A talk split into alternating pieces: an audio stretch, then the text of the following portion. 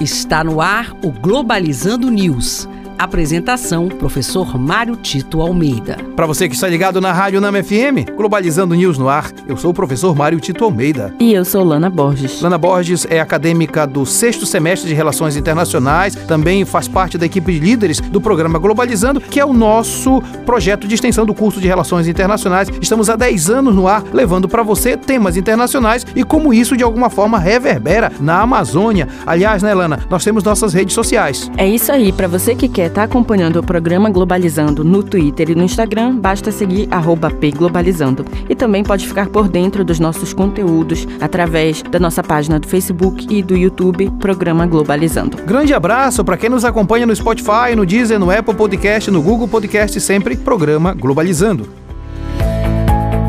Globalizando Notícia do Dia. Da agência de notícias The Guardian, do Reino Unido. Casa Branca expressa sua decepção com decisão do primeiro-ministro das Ilhas Salomão, Manasseh Sogavari, de não participar da cúpula das Ilhas do Pacífico, presidida por Biden. A reunião reflete esforços estadunidenses para garantir sua influência na região. Além da Ásia-Pacífico, a região do mundo que vem sendo disputada pela hegemonia dos Estados Unidos e da China, agora também o centro das disputas se deslocam para a África. Há um processo crescente na África de, de luta contra os processos coloniais coloniais historicamente desenvolvidos naquela região, em especial da influência dos Estados Unidos naquela porção do planeta. Importante destacar que cada vez mais isso precisa ser olhado com atenção, porque de fato as disputas internacionais alcançarão com certeza o continente africano e devemos sempre salvaguardar a possibilidade de decisão autóctone e da soberania dos países africanos.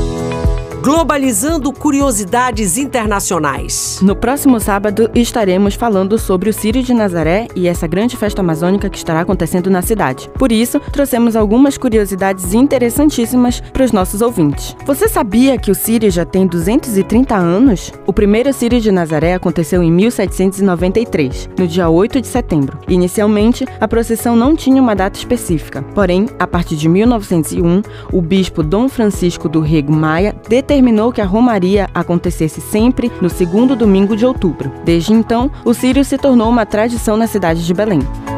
Você sabia que o nome Sírio significa uma vela de cera?